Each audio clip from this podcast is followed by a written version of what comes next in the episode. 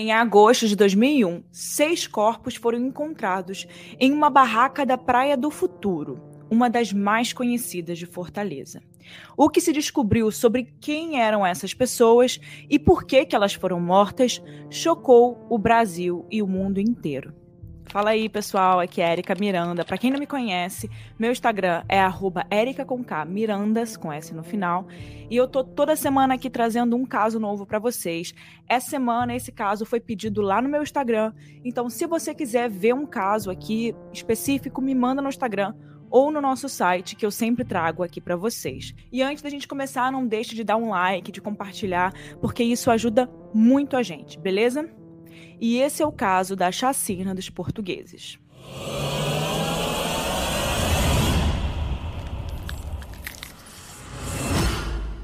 Luiz Miguel Militão Guerreiro, ele era um português que acabou escolhendo Fortaleza, a capital do Ceará, como seu endereço para poder fugir da depressão que ele teve depois de um divórcio muito complicado. Ele e a esposa trabalhavam juntos na empresa do sogro que morreu no final dos anos 90, deixando os dois com dívidas financeiras muito grandes e com a empresa para cuidar. Né? Ele tinha cerca de 30 anos quando ele veio ao Brasil em busca de uma oportunidade de melhorar de vida, já que em Portugal isso parecia cada vez mais difícil. Ele estava desestimulado, com dívidas, se sentindo humilhado pela possibilidade de ter que voltar para a casa dos pais, né, já mais velho. A escolha pelo nosso país não foi aleatória o Luiz Miguel sempre ouviu falar sobre a beleza né, do Brasil, a beleza natural e, em particular, das mulheres brasileiras, o que é um pouco é, complicado às vezes, né? E sim, é, as mulheres brasileiras realmente in, inspiraram ele a vir pelo Brasil. Ele ficou de olho em rabo de saia enquanto ele tentava superar um momento difícil da sua vida pessoal e profissional. Assim, não é uma escolha muito boa, né? Mas enfim. Isso era o primeiro semestre de 2001. Ele passou o ano novo com um amigo, que era chamado Tavares, que também trabalhava na empresa do falecido sogro, e acompanhou ele em todas as etapas da decadência financeira da família. Foi esse Tavares também que, segundo o próprio Luiz Miguel, o levou para a vida do álcool, drogas e garotas de programa. Tavares emprestou a ele uma quantia estimada de 2.500 euros na época, para que ele pudesse ajeitar a sua vida financeira. Mas ele veio fazer isso no Brasil para não precisar devolver o empréstimo ao amigo, né? Porque se você convertesse, faria sentido no Brasil, né? Era bem mais dinheiro, ainda mais naquela época. Ali, naquela virada de ano, aos 31 anos de idade, Luiz Miguel decidiu mudar drasticamente o rumo da sua vida. Ele deixou a ex-mulher em Portugal, vendeu tudo, incluindo seu carro, e ele veio para São Paulo, em fevereiro de 2001. Logo, ele mudou para o Ceará, onde ele alugou uma barraca na Praia do Futuro, que é uma das mais famosas de Fortaleza. E era ali, na barraca chamada Vela Latina, que era o nome da barraca que ele né, alugou, que ele que ele estava tomando conta, que ele pretendia recomeçar a sua vida.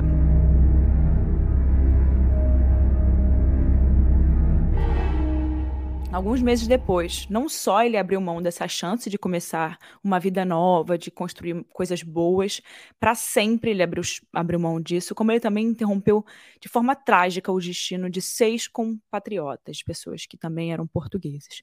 O que Luiz Miguel realmente fez no Brasil, na barraca de praia alugada dele, ficou mundialmente conhecido como a chacina dos portugueses.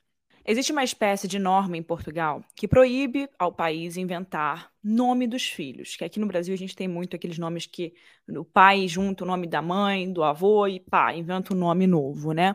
É como se eles pudessem escolher, escolher os nomes das crianças a partir de uma listinha que já existe, né? Já, já foi criada. Eu tô falando isso como um parênteses aqui, né? Porque os nomes das vítimas desse caso são muito parecidos e acabam por ser muito comuns também. Por isso não foi tão fácil durante a nossa pesquisa encontrar dados específicos sobre eles ou sobre as suas famílias meio porque o crime completou 21 anos agora, em 2022, e meio porque muita gente no mundo tem o mesmo nome, né?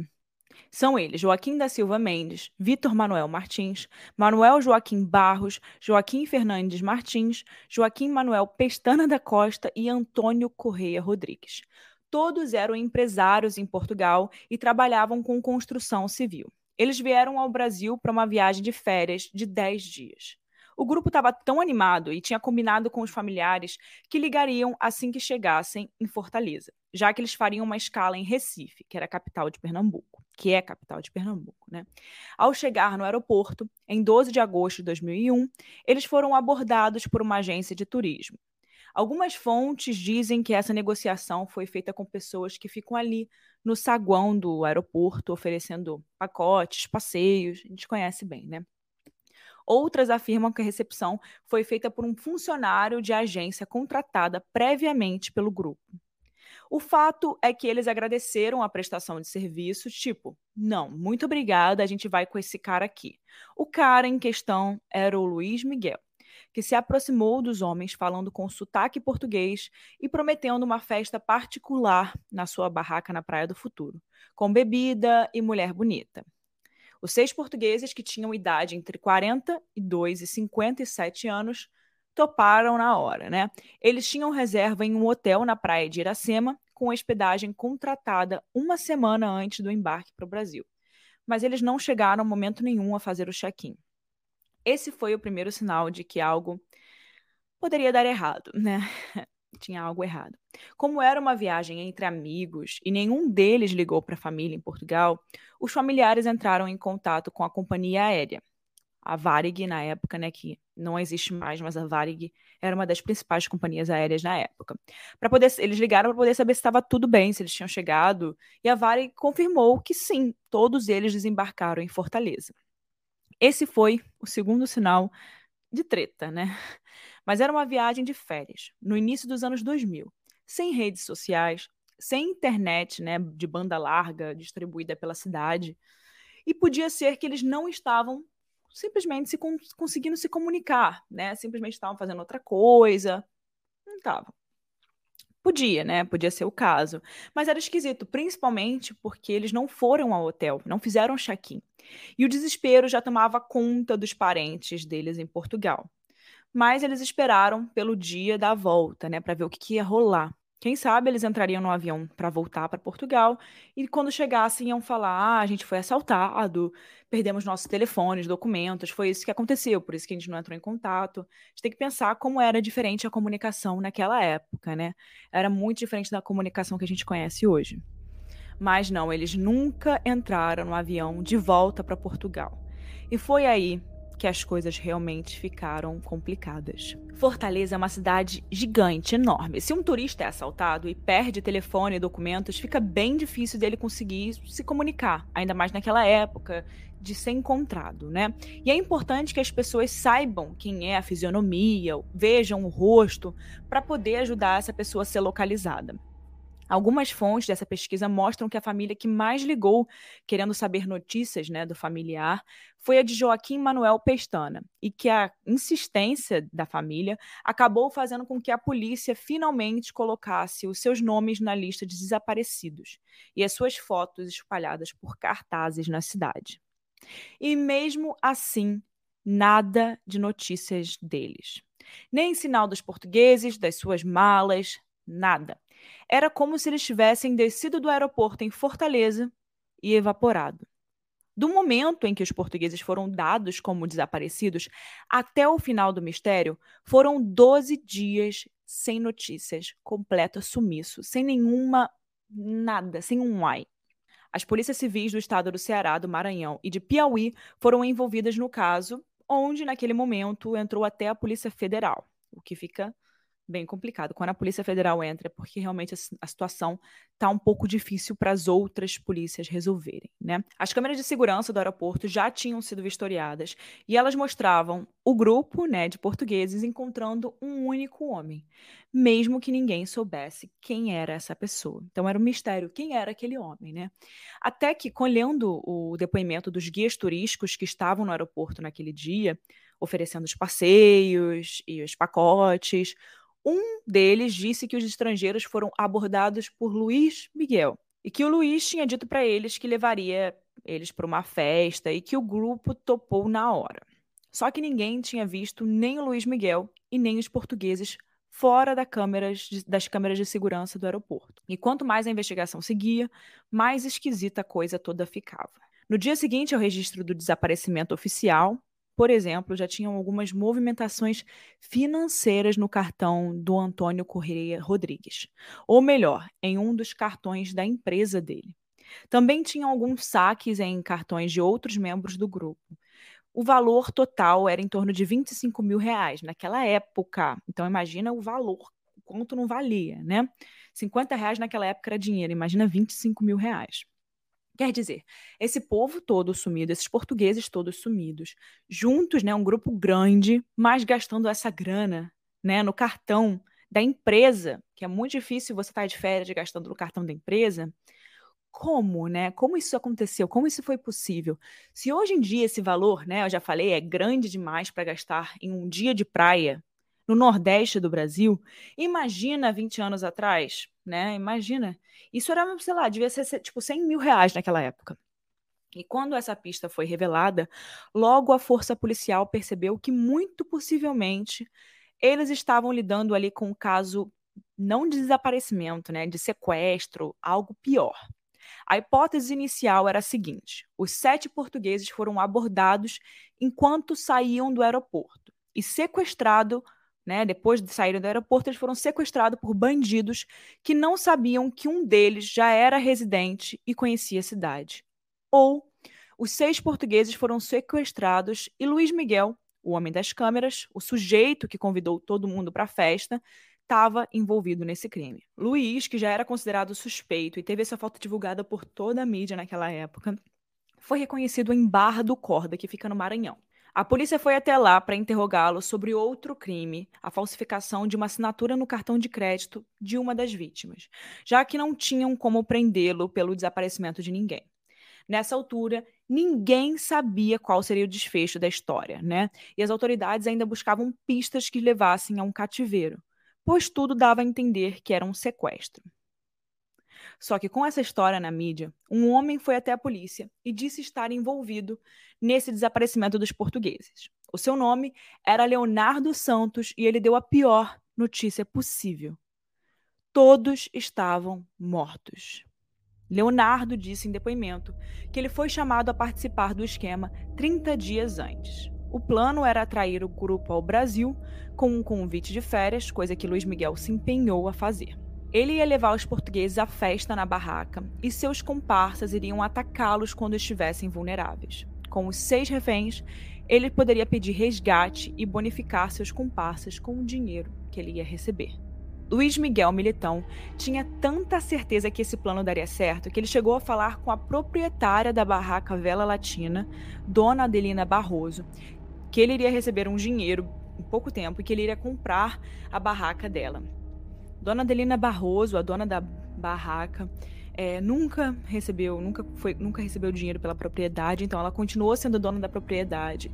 E para piorar, o lugar ficou tão conhecido, né, pela tragédia, que ela nunca mais conseguiu alugar a barraca e mora nos fundos dela até os dias de hoje. Segundo o pedreiro Leonardo, um dos comparsas de Luiz Miguel, disse que o português que já morava no Brasil recepcionou os amigos e, quando todos estavam dentro da van, indo para a praia, ele ligou para uma cafetina, supostamente contratando garotas de programa. Eles chegaram à barraca Vela Latina, onde mais três homens já estavam. Juntos, todos beberam, conversaram por várias horas. Quando impaciente com a demora das garotas de programa, os empresários começaram a se levantar para ir embora. Foi quando eles foram atacados pelos anfitriões, né, que já estavam lá, quando o Luiz Miguel deu a palavra de ordem: é agora ou nunca. Manuel Lourenço, então cunhado de Luiz Miguel, Leonardo Santos, José Jurandir Pereira Ferreira e Raimundo Martins eram os homens que estavam envolvidos diretamente no crime. E começaram naquele momento a sessão de porradaria, pancadas e, enfim, fazendo o que eles queriam lá com os portugueses. Os turistas foram amarrados, tiveram os bolsos esvaziados e foram ameaçados por Luiz Miguel a dar a senha dos cartões de crédito, que seriam utilizados um dia depois do desaparecimento. Luiz foi ao banco para poder testar aquelas senhas que eles tinham passado, né, dos cartões de crédito, e ligou para Leonardo, que tinha ficado na barraca e era o responsável por comandar ali o que estava acontecendo com o plano deles. Cada um dos turistas foi levado a um cômodo separado. Sempre com a desculpa de que Luiz Miguel iria começar a negociar um, um resgate com cada família. Só que o que acontecia ali passava longe disso. Os reféns foram espancados, desmaiaram e quando eles eram, quando eles desmaiavam, eles jogavam eles em um buraco cavado no chão do cômodo no dia anterior. E esse buraco foi cavado por um pedreiro que cobrou 10 reais pelo serviço. Só que o grupo era grande, tinham seis pessoas. Quando os três foram ao cômodo do, do lado, né, e nunca mais voltaram, os outros três começaram a resistir para ir para o outro cômodo, né? Então, as três últimas vítimas foram assassinadas por tiros e pauladas. Quando todos já estavam na vala, com as malas, enfim, tudo lá dentro na vala com eles, o chão foi cimentado e o piso pintado para que parecesse que parecesse tudo normal, um cômodo normal.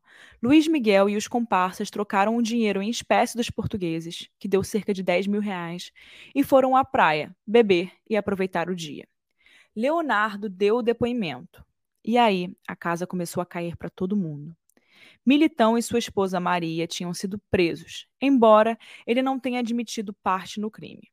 Luiz Miguel disse, na verdade, que eles estavam com amigos de Portugal e que todos tinham sofrido um assalto. Enfim, depois a polícia prendeu José Jurandir Pereira, que trabalhava como segurança, e conseguiu chegar, depois da confissão de Leonardo, a Manuel, que era o cunhado e sócio de Militão. E depois também chegaram a Raimundo Martins, que também era segurança. Isso tudo só foi possível porque depois de ouvir da polícia que o Leonardo falou onde os corpos estavam, o Luiz Miguel chegou a confessar ser o cabeça do crime e entregou todo mundo. Em 24 de agosto de 2001, o local indicado por Leonardo e confirmado por Luiz Miguel foi escavado. Para surpresa de todo mundo, seis corpos e seis malas estavam enterrados. Ali, em um espaço muito pequeno, dentro do chão da barraca. A autópsia confirmou que alguns dos turistas foram enterrados vivos, já que tinham areia em suas vias respiratórias.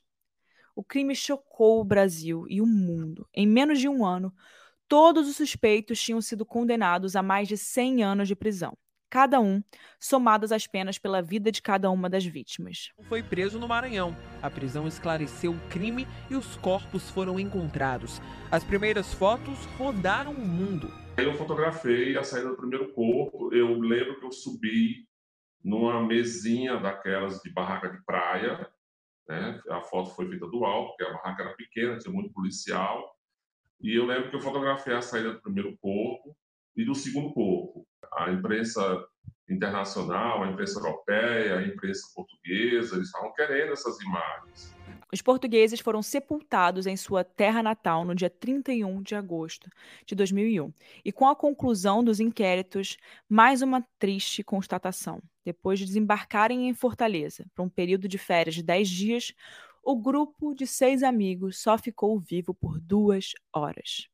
Eles atravessaram o oceano para morrerem no Brasil, pelas mãos de um homem que também era português, em busca de melhores oportunidades de vida. Falando um pouco mais sobre Luiz Miguel Militão, a figura por trás de tudo isso, ele disse que pensou em fazer os portugueses refém e pedir um milhão de reais pelo resgate, mas que ele repensou depois que ele percebeu que as famílias não teriam condições de pagar. Ele também disse por várias vezes que não conhecia as vítimas e depois ele disse que ele era um monstro, justamente por ele ter atraído é, para a morte pessoas honestas, segundo ele, pais de família. O Antônio, um dos primeiros a serem jogados na vala, tinha emprestado dinheiro para Luiz Miguel para que ele viesse refazer a vida no Brasil. Mas o seu histórico de Luiz Miguel não era muito bom, não, para poder fazer essas coisas. Ele cometeu um furto no ano de 1996 e ficou preso em Portugal por um ano. Isso fez com que ele tivesse que abandonar a Marinha Portuguesa e ter uma vida financeira muito difícil a partir daí. Antônio emprestou para ele cerca de 15 mil reais, mas nem um centavo desse dinheiro foi utilizado em uma tentativa de melhorar de vida. Como o próprio Luiz conta no livro de memórias que ele escreveu na prisão, quando ele não estava tentando fugir dela, tudo foi gasto com mulheres e bebidas. Além do livro, o Luiz também trabalhou em outras frentes na penitenciária. Mesmo tendo uma pena de 150 anos de prisão, ele pode sair para o regime semiaberto em 2024. O português se formou no período que ele teve na prisão, fez especialização e quase terminou uma segunda graduação. Em letras. Luiz Miguel, conhecido por ser o monstro de Fortaleza, luta na justiça para garantir o seu acesso à lei do esquecimento. E sabe quem também pediu esse direito ao esquecimento? Em outro caso que a gente já falou aqui, Paula Tomás, né, do caso da Daniela Pérez. E eu, inclusive, já falei muito sobre esse direito do esquecimento no episódio dela e nenhum dos dois conseguiu. Até hoje, Luiz Miguel Militão é citado ao lado da expressão chacina de Fortaleza nas matérias sobre o assunto, e é possível que ele não receba o direito de esquecimento nunca. Uma última curiosidade sobre ele é que Luiz Miguel chegou ao Brasil com visto de turista e teve o visto permanente negado duas vezes, inclusive quando ele se casou com Maria. Hoje, ele cumpre prisão no Brasil, não quer mais voltar para Portugal. Para quem tinha um visto de apenas 90 dias, ele está aqui por tempo demais. Enfim, inclusive usando aí nosso, né, nosso sistema penitenciário que a gente paga, né? Enfim, gente, agora chegou a hora da minha opinião, né? Mais uma vez trouxemos um caso aqui que foi muito pedido pelo meu Instagram. Recebi muitas mensagens, então se você mandou, com certeza foi a sua mensagem que me fez trazer esse caso. Eu tenho muitos ouvintes portugueses e muitos ouvintes brasileiros, claro. E muitas pessoas ficam tentando. Eu achei esse caso interessante porque a gente tem muitas pessoas que fazem rivalidade entre Portugal e Brasil. É, ah, brasileiros estão vindo aqui para Portugal, Portugal está dominado por brasileiros é, que vêm para cá, enfim. É, preconceito, né? Muito preconceito. Eu acredito que vem até mais do lado dos portugueses com os brasileiros morando em Portugal. Porém, esse caso ele traz aí uma grande mudança, né, no, no que as pessoas consideram o normal, né? Imagina se esse caso fosse cometido por brasileiros com os portugueses. Imagina se esse grupo de portugueses tivesse vindo ao Brasil passar uma dez dias de férias e fossem assassinados por um brasileiro, por um grupo de brasileiros, né? Agora imagina como não teria sido veiculado na mídia se fosse brasileiros que tivessem cometido isso com portugueses. É, não não estou dizendo que, que isso foi bom de jeito nenhum, mas é só uma curiosidade que eu pensei muito quando eu vi esse caso. É um caso muito triste porque você se aproveita das pessoas, da bondade das pessoas até o último momento, né? Ele além de ter pedido dinheiro emprestado, ele ainda se ofereceu para passar férias e fez isso com as pessoas. Ele teve tantas chances na vida de mudar, né, de condição, de melhorar a situação dele, de trabalhar, de construir as coisas dele.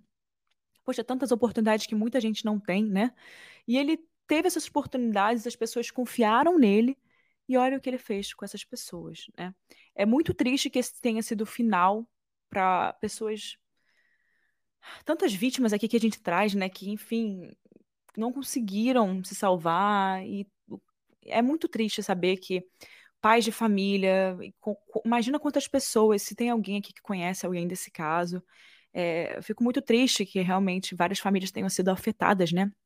Olha quantas pessoas, se são tantas vítimas, imagina quantas famílias não foram afetadas, né? É muito triste que Luiz Miguel tenha tirado, tenha escolhido tirar a vida dessas pessoas, né? Ele podia ter dado outras chances resgate. É, é muito triste. Esse caso, quando eu li, eu, eu não acreditei. Eu falei, meu Deus, será que vai acabar desse jeito mesmo? Não poderia ter um jeito de conversa, ele não poderia ter pedido algo mais. É muito triste que tenha acabado assim, mas, por um outro lado, é bom que ele esteja preso até hoje, né? O que é um pouco difícil no Brasil.